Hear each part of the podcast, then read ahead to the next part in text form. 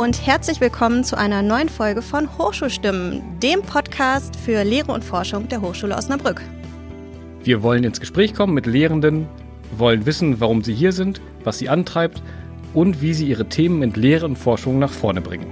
Wir, das sind heute Julia Ludger und Holger Schleper.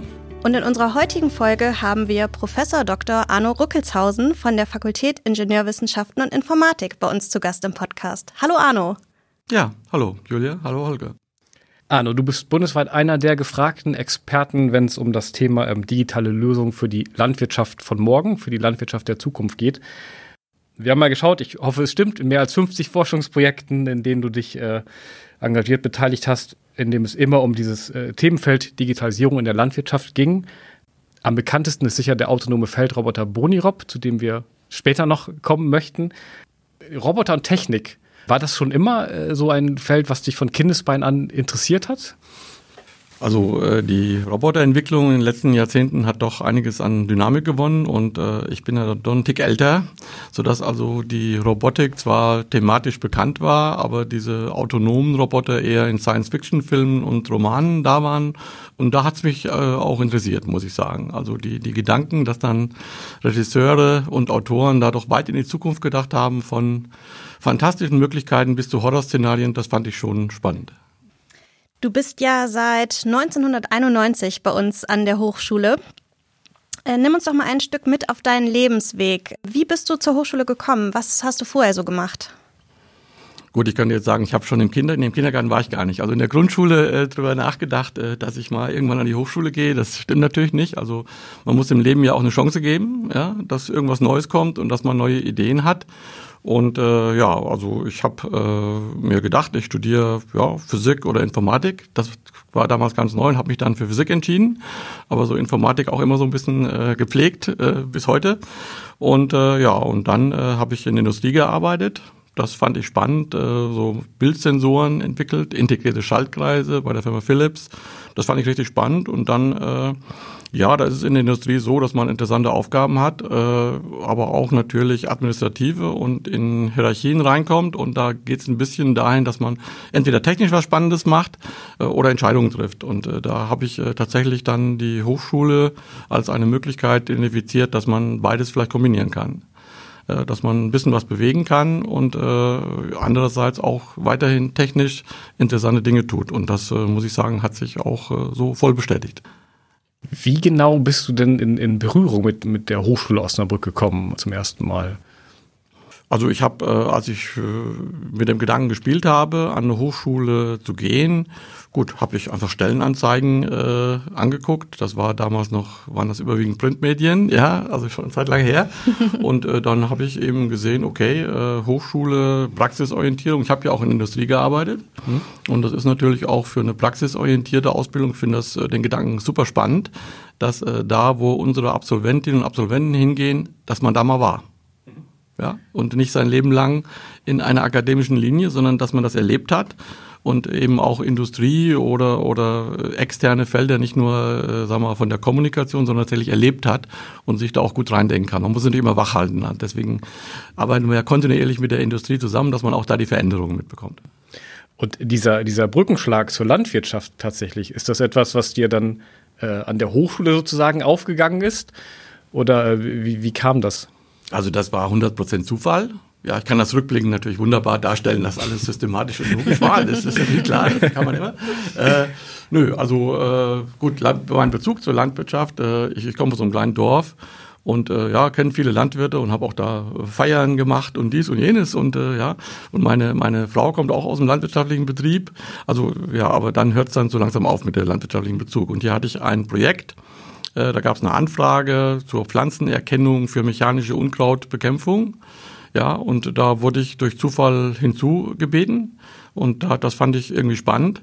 Und dann haben wir tatsächlich so ein Projekt gemacht, äh, auch mit Unternehmen hier, dass wir das Unkraut in der Reihe gehackt haben. Das war dann irgendwie 96, 19 und 1900, muss ich dazu sagen, 1996, 97. Und das war fantastisch. Das haben wir auf dem Feld vorgeführt, war von der Deutschen Bundesstiftung Umwelt, Amazonenwerke. Aber ich sag mal, puh, das Umweltbewusstsein war da vielleicht noch nicht so. Die Marketingabteilung hat das natürlich gerne gesehen, aber das hat heute einen ganz anderen Stellenwert. Auf der anderen Seite sind wir heute noch an dem Thema, das ist fantastisch, ist aber auch ein bisschen frustrierend, dass es doch lange dauert, bis dann die Produkte da reinkommen. Und so bin ich äh, sozusagen zu einem landwirtschaftlichen Anwendung gekommen und dann haben wir Elektronik, Sensorik, Informatik gemacht und so rückblickend äh, muss ich denken, wenn ich über Bussysteme gesprochen habe, haben wahrscheinlich meine Gegenüber zum Teil gedacht, wie viele Leute passen in diesen Bus und nicht an irgendwelche RS 232 USB oder sonst irgendwas. Und dann habe ich irgendwann erkannt, dass das ein Top-Feature ist. Mhm.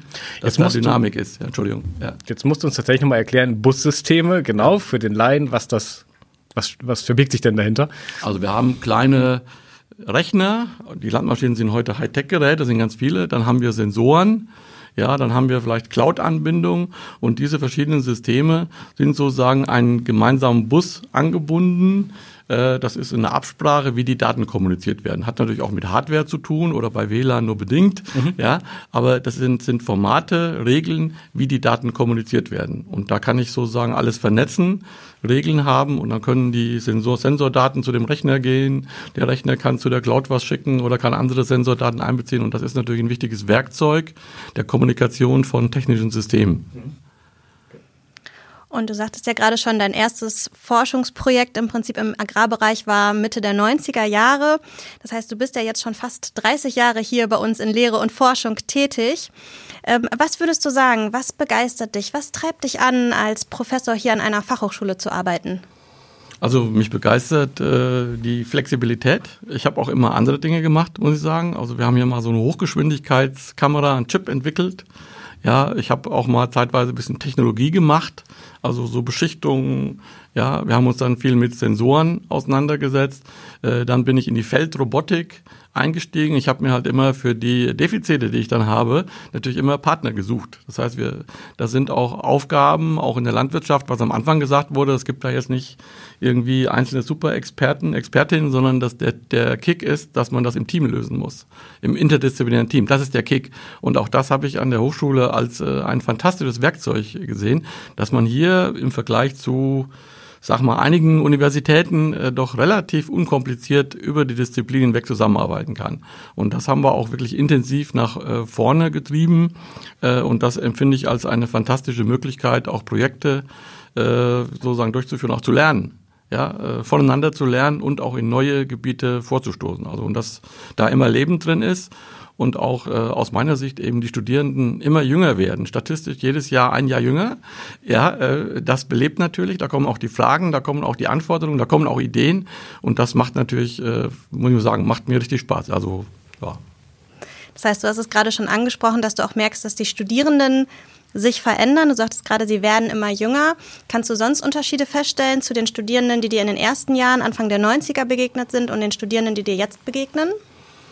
Gut, das sind, äh, sag mal, die, die Kompetenzen, äh, die die Studenten haben und die sie nicht haben. Das sind eben die äh, Features und Probleme, mit denen wir uns dann eben sozusagen beschäftigen.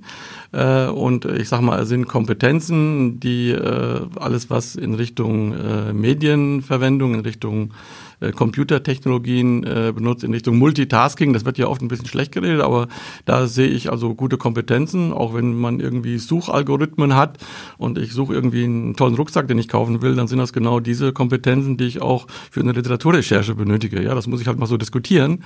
Und äh, das äh, finde ich sehr spannende Dinge und da lerne ich auch davon. Äh, gut, wir haben natürlich auch äh, im Hinblick auf das ist Technik, da ist auch viel Mathematik dabei. Muss man natürlich auch damit umgehen, wie sind diese notwendigen Kompetenzen, um diese Technik sozusagen zu verstehen und auch dann anzuwenden. Äh, aber da haben wir eine Reihe von äh, Werkzeugen, die wir einsetzen und versuchen eben, dass wir das gut hinkriegen. Kannst du uns mal so mitnehmen in so eine Lehrveranstaltung von dir vielleicht? Also wie hat sich das vielleicht verändert, wenn ich mal auf Mitte der 1990er Jahre blicke und ja. auf eine Lehrveranstaltung, die du heute äh, gibst? Äh, okay, also ich habe, äh, sagen wir am Anfang äh, Vorlesung gehalten und dann etwas, was Praktikum heißt.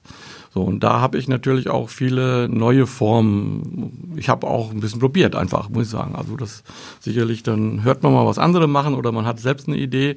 Also zum Beispiel äh, habe ich vor wenigen Jahren äh, etwas eingeführt, was fortgeschrittenen Praktikum heißt. Also das ist dann, sollte nicht so sein, dass die Studenten am Dienstag um halb drei Praktikum haben, holen sich die Ausarbeitung von den Vorgängern und beten, dass es vorbei ist sondern äh, ich habe da nur ein, zwei Versuche. Das heißt, die machen nur ein, zwei Versuche als Pflichtversuche und sollen dann mit dieser guten Ausstattung eine eigene Idee entwickeln, wo ich ihnen gar nicht helfe. Mhm. Wir helfen ihnen vielleicht bei der Ausstattung. So, und dann haben die eine Idee, messen und tragen das vor.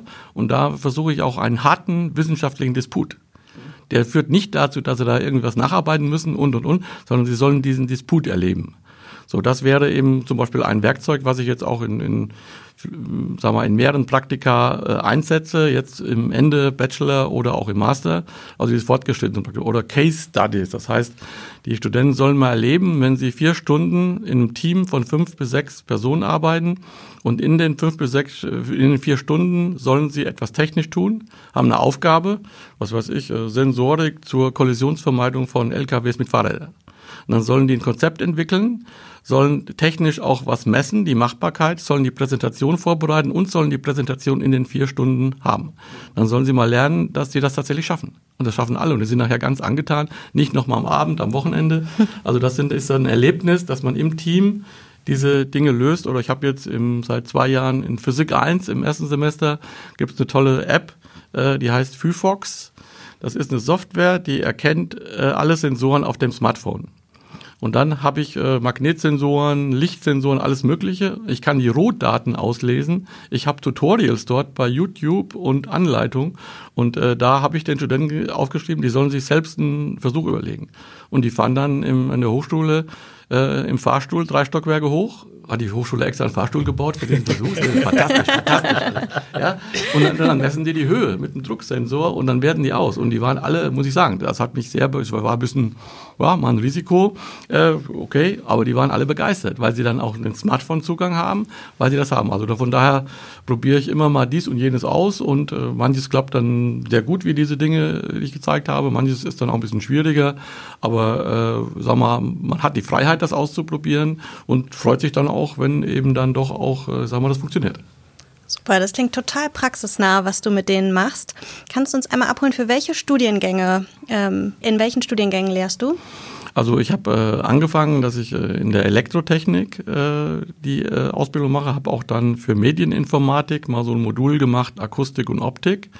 Da habe ich auch mal gesagt, okay, die Akustik und Optik, da habe ich die Physik mehr so als Toolbox gesehen. Die müssen ja nicht die letzten Physikgeheimnisse, aber mehr so Anwendung Akustik und Optik, technische Informatik gemacht. Und äh, heute ja, habe ich diese Studiengänge auch Mechatronik äh, Im Mechatronikstudiengang bin ich und wir haben jetzt bei Sensorsysteme, weil es auch äh, in Datenstrukturen, in Daten mit Daten und großen Datenmengen zu tun hat, ist das Modul Sensorsysteme wird auch für den Master Informatik angeboten.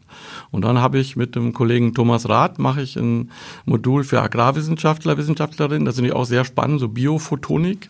Und äh, ja, und die sind dann bei uns im Labor und wir sind in Haste und das ist eine richtig lebendige Angelegenheit, wo wir mal mit einem völlig anderen äh, Blickwinkel drauf gucken. Ja, also ein Beispiel: Wir haben mal wir haben Hochgeschwindigkeitskamera, ja, haben wir auch eine Entwicklung mal mitgemacht und dann sagen wir, okay, wir Techniker, wir gucken mal, wir beschallen mal so eine Pflanze richtig mit Sound. Irgendwie richtig mit Schmackes, ja. Heavy Metal, Rock, irgendwas. Oder wissenschaftlich wird man mit einer Frequenz anfangen. Ja? ja? Und dann schwingt diese Pflanze. Ja, und dann haben wir gesehen, okay, wenn wir die vertrocknen lassen, was Ingenieurinnen und Ingenieuren sehr leicht fällt, das passiert leicht, dass eine Pflanze vertrocknet, dann merken wir, je, wie soll ich sagen, je, je weniger Wasser die bekommen, desto, du, ja, desto größer ist die Steifigkeit, da ist das wie so ein fester Körper, der schwingt dann mit der Frequenz. Und wenn die Pflanze lebt, dann schwingt sie in allen Facetten und dann können unsere Ingenieure gucken da mal die Frequenzen an, ob man aus den Frequenzen was machen. Und unsere äh, ja, Agrarwissenschaftler, Wissenschaftlerin war das, die hatten auch ein schönes Projekt gemacht, die, die gucken das auch an, die benutzen auch die Technik. Die haben aber auch mal einen Versuch gemacht, wie das Pflanzenwachstum durch Beschallung sich ändert. Weil auch da gibt es wissenschaftliche Arbeit. Das heißt, wir können eigentlich tatsächlich richtig echt interdisziplinäre Effekte zusammenführen. Die Studenten sind dann sowohl am Standort Haste in der Fakultät Agrarwissenschaft und Landschaftsarchitektur als auch bei uns im Labor hier bei Ingenieurwissenschaft und Informatik. Und das ist äh, wirklich dann äh, tatsächlich reale Interdisziplinarität und das macht den Studierenden äh, nehme ich mal an, vielleicht täusche ich mich auch, vielleicht gibt es auch welche, die sagen, hey, das stimmt alles nicht. Ja. Äh, und auch den Lehrenden äh, auch richtig Spaß. Du hast gerade ja, um da nochmal anzuknüpfen, sehr eindrucksvoll beschrieben, wie praxisnah ihr so vorgeht in, in, in den Studiengängen, was ihr da so an, an, an Projekten angeht. Ähm, in schöner Regelmäßigkeit, jedes Jahr kommt ja auch diese Feldroboter-Weltmeisterschaft, diese Events, an denen die Hochschule Osnabrück immer teilnimmt. Kannst du da ein bisschen was zu sagen, ähm, was dir diese Wettbewerbe oder was euch im Team diese Wettbewerbe eigentlich bedeuten? Ja, also das äh, ist eine Idee. Um, was war das, 2003 äh, oder so, hatte ich zum ersten Mal gehört davon, wurde ich darauf hingewiesen. Und 2004 hatten wir zum ersten Mal ein Team. Und das, da habe ich gesehen, das ist fantastisch. Das sind dann drei Tage, das war in Wageningen, Niederlande. Da hat eben ein Team, äh, fünf, sechs, sieben Studenten, haben so einen Roboter gebaut und getestet und dann drei Tage an diesem Event teilgenommen. Da müssen die Roboter autonom fahren oder müssen Unkraut äh, regulieren äh, und da ist auch eine Party dabei, das sind internationale Teams und das fand ich richtig fantastisch. Äh, richtig praxisorientiert, make it run, Austausch, auch die Teams waren zwar im Wettbewerb, aber die haben sich auch gegenseitig geholfen. Auch das ist eine fantastische Sache. Ja, und da haben wir dieses Team seit 2004 sind wir durchgehend bis 2019 dabei. Es kommen auch immer neue Studierende dazu. Auch das Niveau schwankt mal, muss man sagen. Die lernen ja alle dazu. Aber ich muss sagen, das äh, möchte ich nicht missen. Und es war ein ganz, äh, ist ein tolles Erlebnis. Es ist jedes Mal anders. Wir sind dann auch in Dänemark, ja, in, in Tschechien, in Slowenien, in, in Niederlande und auch in, in Deutschland auf den Feldtagen. Und äh, das macht also richtig Spaß. Und die Studenten sagen mir auch, ja, nachher, als sich beworben haben, ja, die haben gar nicht nach meiner Abschlussarbeit gefragt, nur nach dem Field Robot Event. Also es ist komplex, einer kann es nicht alleine lösen ja, für, es hat einen festen Termin, für, fast wie im richtigen Leben. Mhm. Ja. und immerhin. Wir Teamarbeiten. Ja. Und, und, das, ja, und das sind also Kompetenzen, die man auch, wir haben ja auch hier das Formula Student Team zum Beispiel, wo, wo solche Dinge, aber das ist wirklich ein, ein fantastisches Erlebnis. Und auch hier der, der Andreas Linz, wissenschaftliche Mitarbeiter, hat das sozusagen äh, immer so ein bisschen mitbetreut und betreut das jetzt sozusagen hauptsächlich auch kontinuierlich. Und es ist also wirklich eine, äh, eine tolle Sache. Und tatsächlich sind, wenn wir es richtig sehen, zwei Weltmeistertitel bis dahin herausgesprungen. Haben, haben wir das richtig recherchiert? Ja, das stimmt. Ja. Also wir hatten sogar, genau, das war 2006 und 2016, also statistisch alle zehn Jahre. also 2026. Kann man gucken, also achten, ja. Äh, äh, Weltmeister geworden, was aber auch noch bemerkenswert ist, äh, dass wir tatsächlich seit 2004, gut, wenn ich das jetzt sage, dann reißt die Serie vielleicht, da provoziere ich das jetzt, ja, aber seit 2004 in allen Teilnahmen haben wir mindestens eine Medaille bekommen. Ja, da gibt's auch Freestyle, zum Beispiel ist eine tolle Sache, dass man einfach nicht, äh, dass man einfach eine Idee hat, äh, ja, wo man die nicht im Wettbewerb, im Wettbewerb ist, sondern einfach eine Idee, die bewertet wird. Also zum Beispiel am letzten Mal äh, wurde dann sozusagen simuliert, dass so ein Roboter liegen bleibt auf dem Feld. Der stand dann einfach und wir haben zwei Roboter äh, und der zweite Roboter hat dann sozusagen Funkspruch bekommen. Der fuhr dann dahin, dann haben wir so eine mechanische Einhakhilfe gemacht und der hat den dann äh, vom Feld geschleppt. Okay. Und das sind natürlich auch Praxisbedingungen, weil wenn man viele kleine Roboter hat auf dem Feld, dann ist es ja im Prinzip auch nicht so dramatisch, wenn mal einer ausfällt. Ja, das ist anders, wenn Sie einen extrem teuren Mähdrescher haben und dann fahren eben äh, zehn Fahrzeuge und holen eben entsprechend die Ernte ab. Also das sind dann auch Dinge, die für die Praxis wichtig sind oder wie die Energieversorgung ist. Und da, ja, da haben sich die Studenten eigentlich toll, äh, ja, tolle Ideen entwickelt und auch das mal demonstriert auf dem Feld, wie man sowas machen kann. Auch, auch da geht es weiter. Wir haben auch mit dem äh, Industrial Design zusammengearbeitet. Die haben dann auch ein schickes Design für den Roboter gemacht und auch neue Möglichkeiten. Also da äh, sind wir also in, in verschiedene Richtungen unterwegs. Wir sind auch bei Roboterwettbewerben auch mit der Uni machen wir Dinge zusammen. Also das ist auch in, in vielerlei Hinsicht. Es geht in Lehrveranstaltungen rein. Also das ist eine, eine sehr spannende Geschichte und ist auch im Übergang von Lehre zu Forschung weil viele von auch von diesen Studierenden arbeiten später in den Firmen, ja, oder arbeiten vorher bei uns in Forschungsprojekten mit. Ein hervorragender Übergang. Das ist wie geplant, ja. genau. Ähm, du sagtest ja gerade eben, in der Lehre macht ihr so tolle praxisnahe Geschichten wie das Field Robot Event. Und äh, auch in der Forschung, deine Forschungsprojekte zeichnen sich ja auch dadurch aus, dass du ganz eng mit Kooperationspartnern aus der regionalen Agrarwirtschaft zusammenarbeitest mit deinem Team. Ähm, du sprichst da ja auch gerne vom Agrotech Valley hier. Was ist da genau mit gemeint?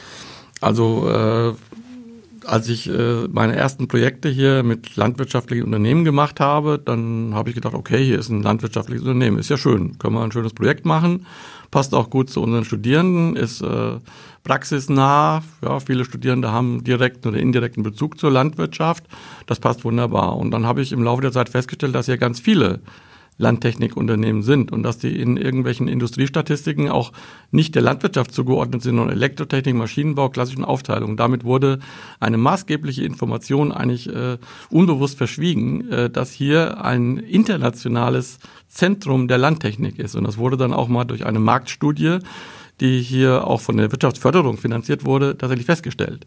So, und dann haben einige, ja, vielleicht war ich auch dabei, den Begriff Agrotech Valley verwendet. Und äh, Heute gibt es einen Verein. Und dieser Verein hat auch dazu geführt, die Zusammenarbeit von Industrieunternehmen und Forschung, äh, dass äh, wir ein sehr großes Forschungsprojekt, Experimentierfelder mit Partnern hier sozusagen äh, akquirieren konnten mit über sechs Millionen Euro. Und das ist natürlich eine, eine schöne Sache. Und Agrotech Valley, ja, okay, ist ein bisschen ja, ein bisschen anmaßend könnte man sagen, aber warum nicht? Also auch in Wageningen ist viel Food-Industrie, nennt sich Food Valley. Und äh, ich denke, das passt eigentlich dazu. Und die Technik ist schließlich auch ein fantastisches Hilfsmittel, denke ich, um viele Probleme der Landwirtschaft äh, offensiv zu lösen und Ökologie und Ökonomie zu verbinden. Ich denke, es ist hervorragend geeignet und das Zusammenspiel in der Region von den Partnern ist sehr gut. Also warum nicht Agrotech Valley? Dazu passt sehr gut, dass während wir hier im Tonstudio in der Hochschulbibliothek sprechen, äh, nur wenige Meter von uns gerade das Agrotechnikum wächst. Das ist eine große Baustelle. Ähm, könntest du mal äh, erklären äh, für alle Außenstehenden, die es nicht kennen, was, was sich hinter dem Agrotechnikum verbirgt, also was hier gerade ja. auf dem Campus Westerberg der Hochschule Osnabrück entsteht. Ja, wir haben ja an der Hochschule sehr viele Aktivitäten, auch interdisziplinäre Aktivitäten, die sich mit der Landwirtschaft beschäftigen. Und Landwirtschaft hat ja viele Facetten, extrem viele.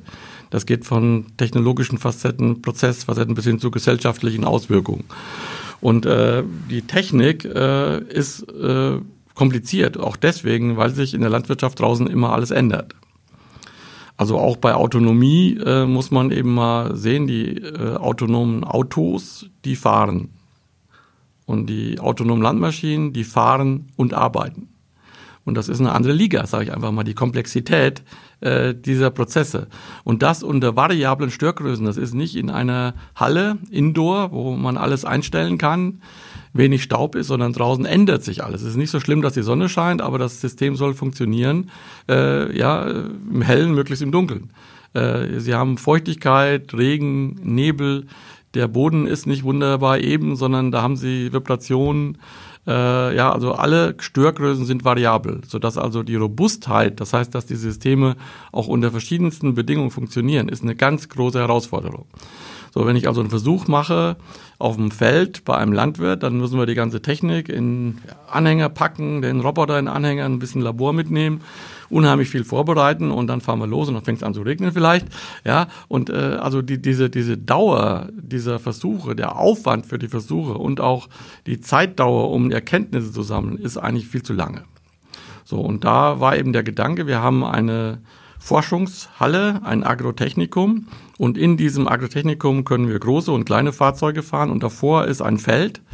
Und das heißt, wir können auf das Feld fahren, haben vielleicht den gleichen Frust wie jetzt. Oh, es funktioniert nicht, aber wir können sofort zurückfahren, können in der Halle optimieren, fahren sofort wieder raus und haben dann ein Feld, wo ich die, auch die Langzeitverhalten Test, das Langzeitverhalten testen kann und auch die Robustheit testen kann. Dazu muss ich nicht fünf Hektar Weizen haben, sondern reicht, reicht mir eine kleine Fläche Weizen, um zu gucken, ob es dort funktioniert. Und wir haben auch große Laborräume, fünf Räume mit 60 Quadratmeter, wo die Teams drin sind von den Forschungsprojekten.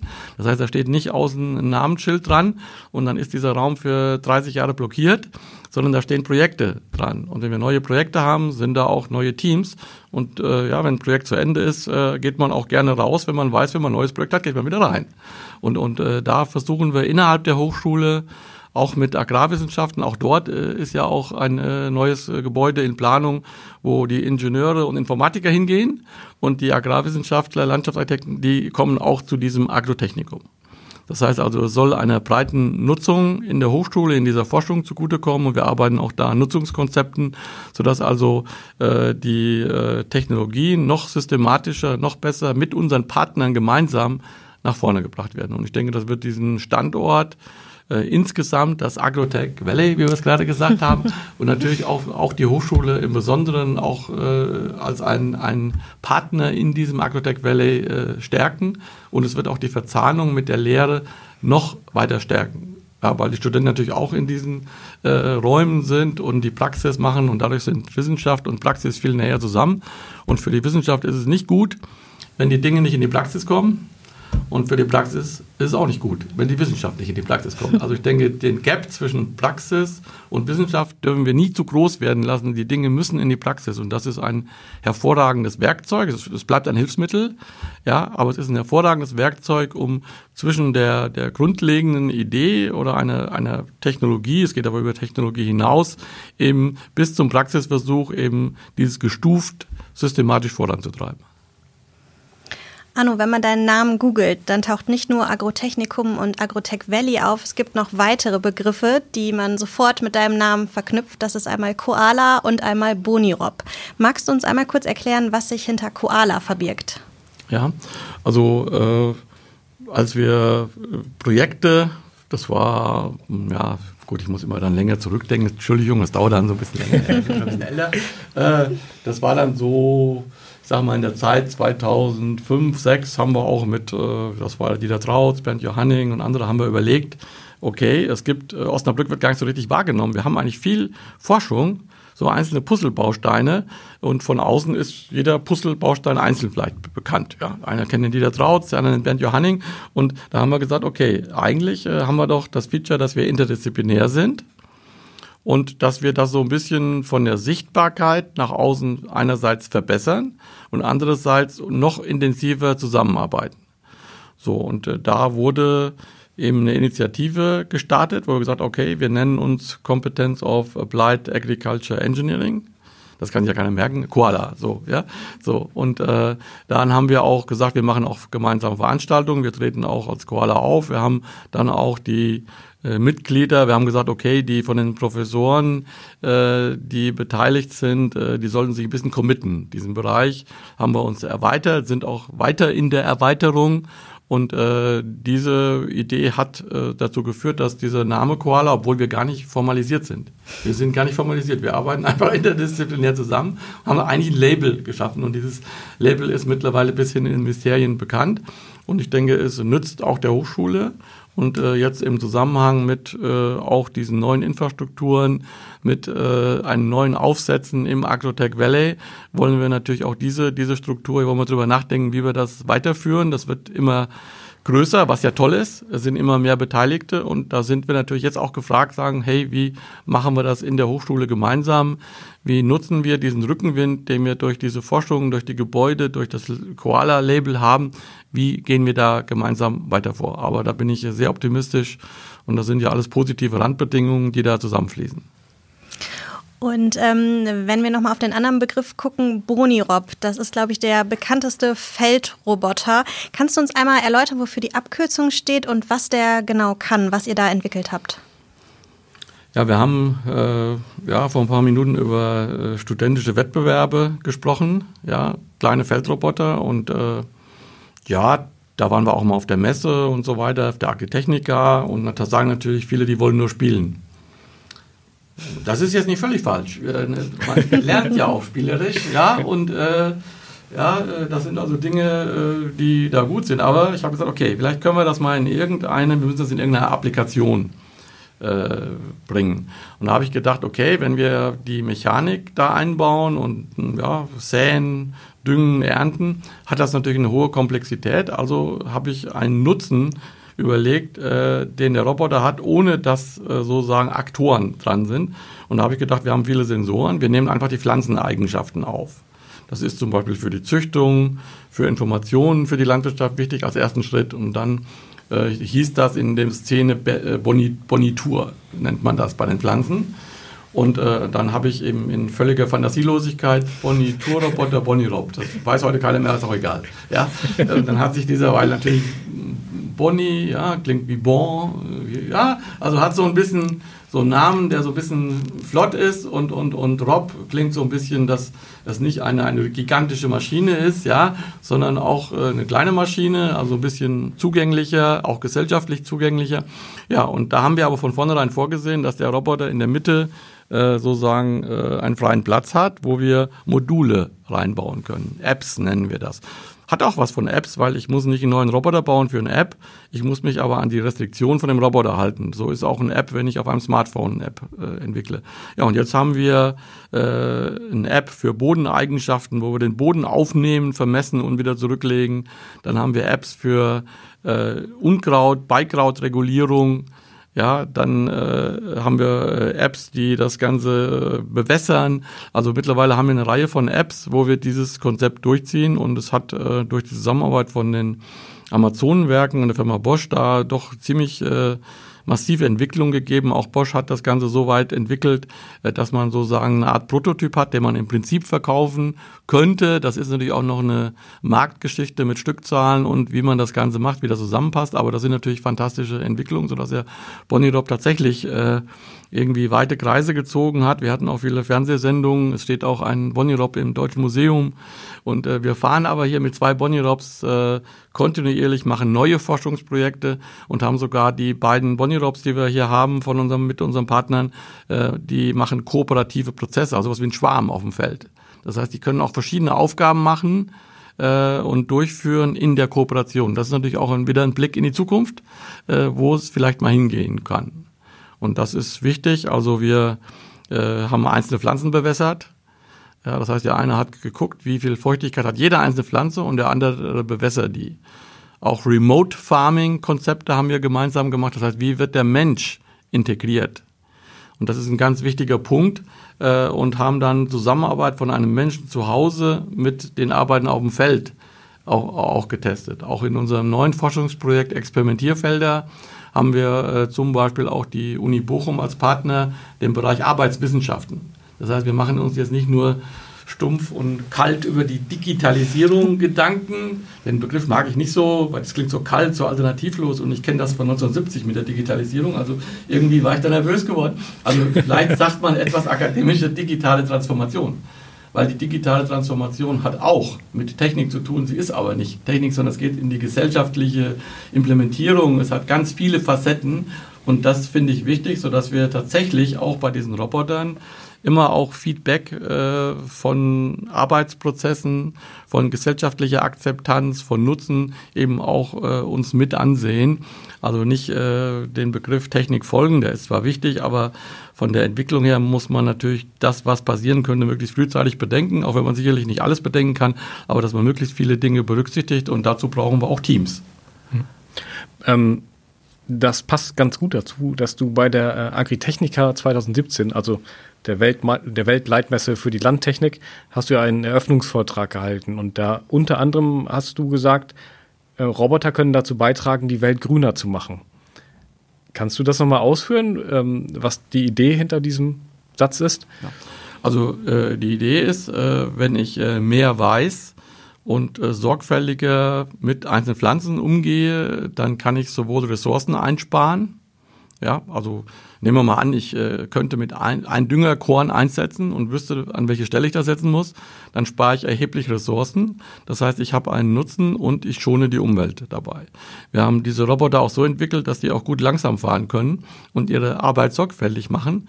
Und äh, um die Wirtschaftlichkeit zu holen, habe ich eben mehrere von diesen Systemen und die können auch im Prinzip 24 Stunden arbeiten. Das werden wir bei unserem Agrotechnikum übrigens testen, ob die wirklich 24 Stunden fahren. Auch das was wir denken, was alles so gut ist, das müssen wir verifizieren. Ja?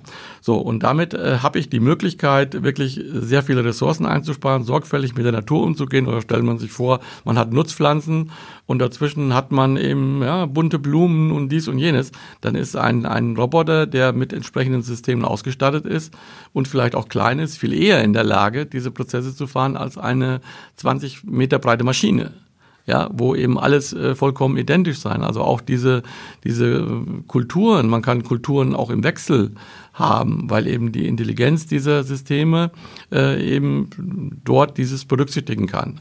Und äh, da sind kleine Systeme, XXS Agriculture, wie wir das nennen, sind eben äh, eine Alternative, obwohl es heute zunehmend in XXL geht. Die Maschinen werden immer größer. Ich habe schon spaßhalber gesagt, die Erdkrümmung spielt dann irgendwann eine Rolle. Und ja, also äh, auch die Bodenbelastung sind wichtige Aspekte. Auch global haben wir 90 Prozent der landwirtschaftlichen Betriebe sind sehr klein. Die haben zwei bis fünf Hektar. Das heißt also, wenn Sie kleine Maschinen haben, spielt es keine Rolle ob das Feld 10 Meter breit ist oder 100 Meter. Und so eine 32 Meter Maschine würde ich nicht auf einem 10 Meter breiten Feld fahren lassen. Das heißt also, viele Technologien sind wirklich für Großbetriebe konzipiert und da müssen wir auch mal ein bisschen anders denken. Wir müssen an kostengünstige Lösungen denken. Wir müssen an kleine Betriebe denken und wenn solche Systeme in großen Stückzahlen hergestellt werden, sind sie auch kostengünstiger und haben da auch soziale Auswirkungen auf äh, eben kleine landwirtschaftliche Betriebe. Also diese Technik hat immer auch Wechselwirkungen mit anderen äh, ja, Bereichen, äh, auch im sozialen Bereich. Wir sind ja jetzt auch wieder kurz vor dem Start der nächsten Agritechnica in Hannover, der Weltleitmesse für Landtechnik, die alle zwei Jahre stattfindet.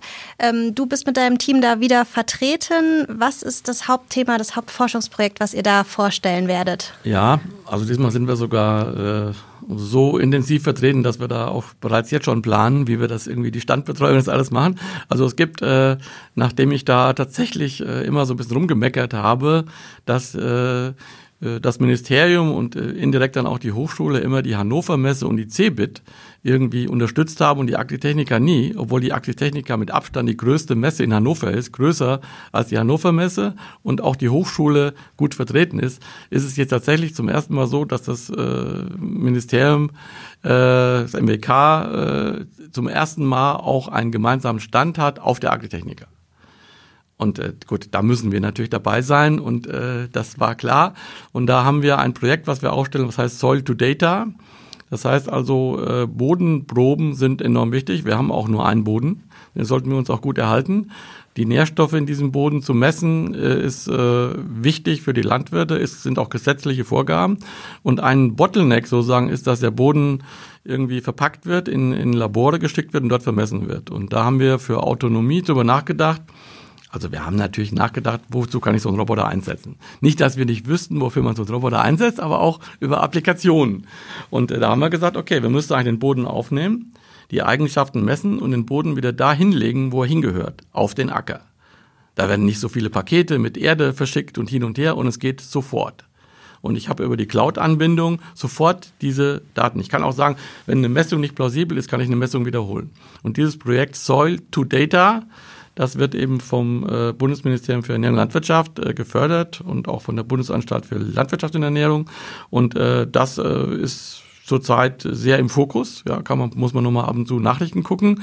Diese Themen sind natürlich spannend, auch für Düngung, auch für Bodeneigenschaften. Und das haben wir ein Modul, was wir in den Bonirop einbauen.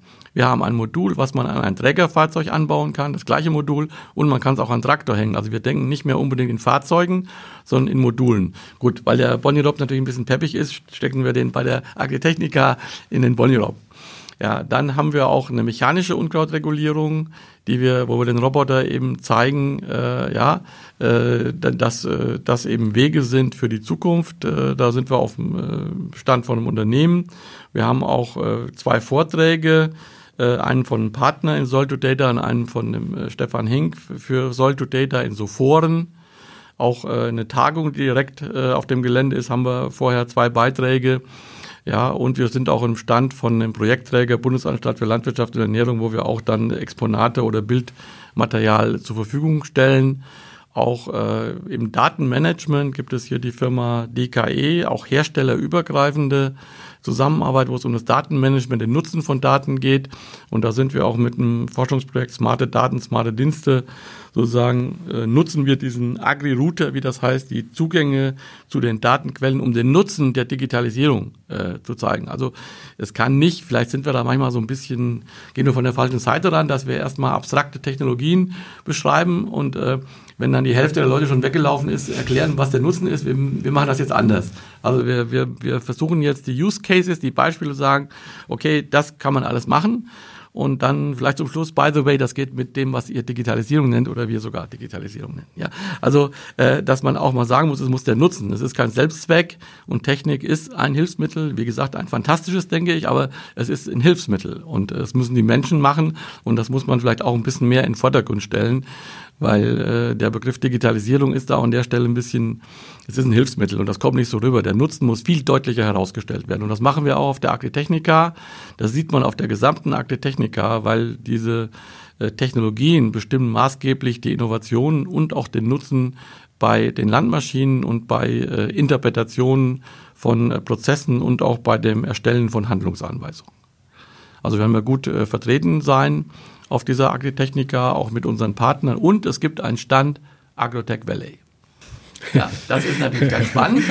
Und da werden auch Ministerinnen und Minister hinkommen, auch zu anderen Ständen, äh, weil auch diese herstellerübergreifende Zusammenarbeit, das regional so ein Netzwerk entstanden ist, was so äh, positiv und dynamisch äh, zusammenarbeitet, äh, das mittlerweile sich auch ein bisschen rumgesprochen hat, sodass also dieser Agrotech Valley Stand auch gut besucht wird und wir dieses Agrotech Valley auch den Begriff ein bisschen weiter multipliziert werden. Die perfekte Gelegenheit dafür. genau.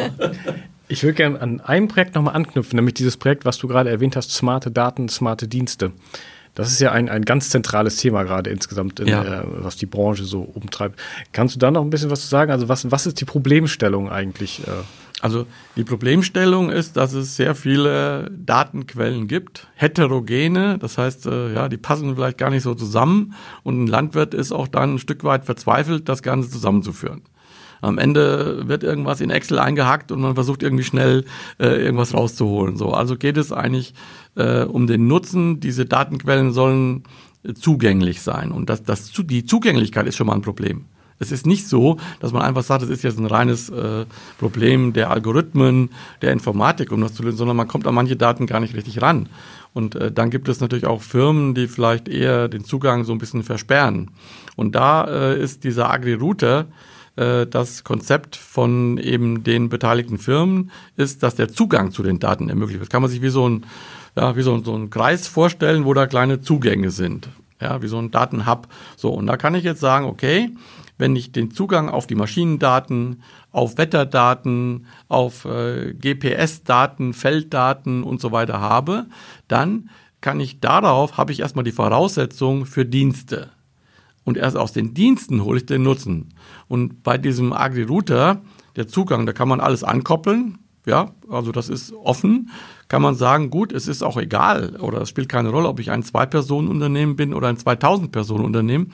Also wenn ich jetzt ein Unternehmen gründe, ja, was weiß ich, Schlauberger Unlimited und ich sage, ich hole mir, ich schalte mir bestimmte Knoten frei, diese Maschine, diese Wetterdaten und diese sonstigen Daten, dann kann ich ein Geschäftsmodell entwickeln, wo ich die intelligent verknüpfe und das kann ich wieder anbieten.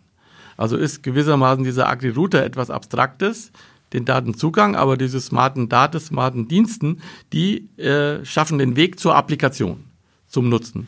Und da sind also viele Firmen beteiligt. Es sind von den wissenschaftlichen Einrichtungen ist eben äh, neben der Hochschule Osnabrück das DFKI in Kaiserslautern äh, beteiligt. Und äh, da äh, beschreiben wir Use Cases mit den Firmen, Anwendungsfälle, wo man direkt den Nutzen der Digitalisierung sieht. Und das sind Beispiele und dann können sich andere auch auf diese Systeme äh, draufsetzen und ähnliche Dinge entwickeln. Also wir hoffen uns da eine Multiplikationswirkung und eine deutliche hervorgehobene Verstärkung äh, des Nutzens von digitalen Systemen. Das heißt, wenn dich jetzt ein Landwirt fragen würde, was wäre da mein konkreter Vorteil, was würdest du ihm dann sagen? Ich würde ihm Beispiele zeigen bei der Kartoffelernte, ja, äh, bei der Logistik äh, von, von Säprozessen und verschiedenen Dingen, was man alles da machen kann, auch welche automatisierten Dokumentationen man erstellen kann, äh, wie die Kommunikation der Beteiligten ist. Und von diesem Nutzen würde ich am Ende sagen, das geht dank dieser Technologie.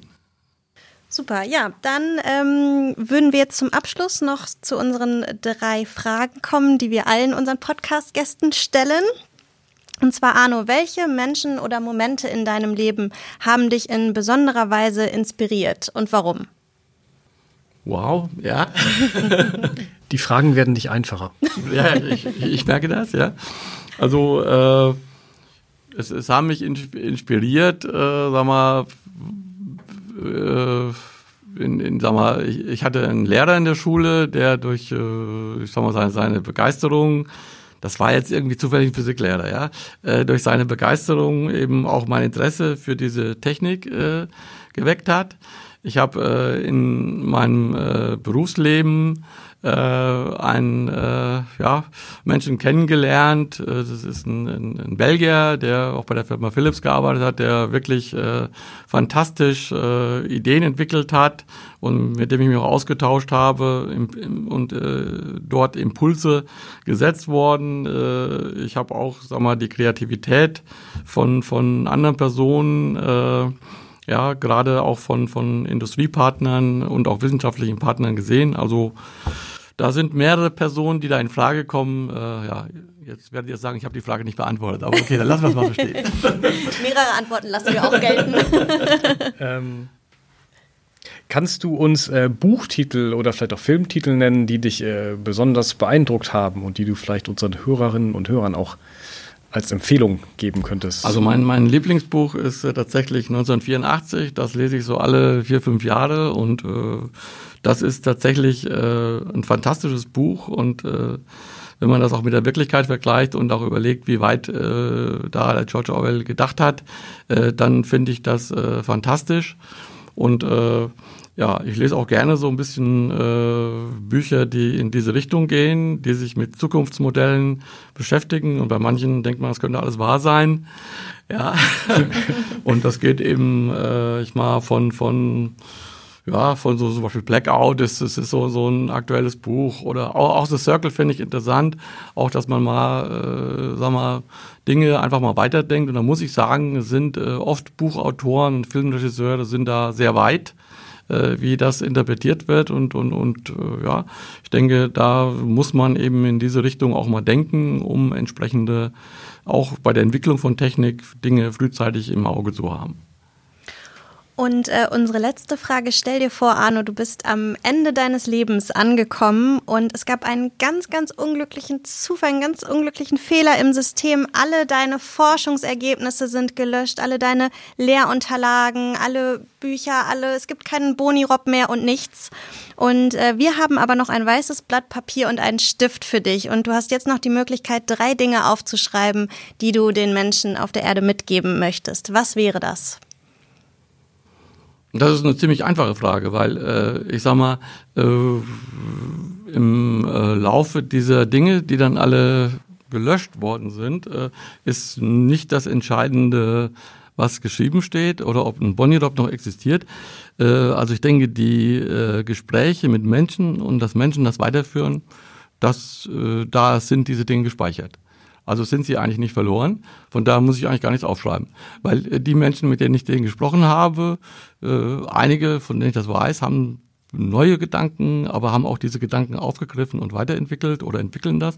Von daher ist alles gesichert und gespeichert und ich muss da kein, ich, ich kann den Stift einfach weglegen und kann ein Bier trinken. Ein schönes Schlusswort. ja, dann bleibt uns nur noch Danke zu sagen. Danke, Arno, für dieses schöne Gespräch. Und auch danke fürs Zuhören an alle unsere Zuhörerinnen und Zuhörer da draußen. Wenn euch die Folge gefallen hat, dann würden wir uns sehr darüber freuen, wenn ihr uns eine positive Bewertung bei iTunes gebt. Damit helft ihr uns nämlich, dass noch mehr Leute unseren Podcast entdecken und hören können. Wir sagen Tschüss und bis zum nächsten Mal. Tschüss auch von mir. Ja, und Tschüss auch von mir.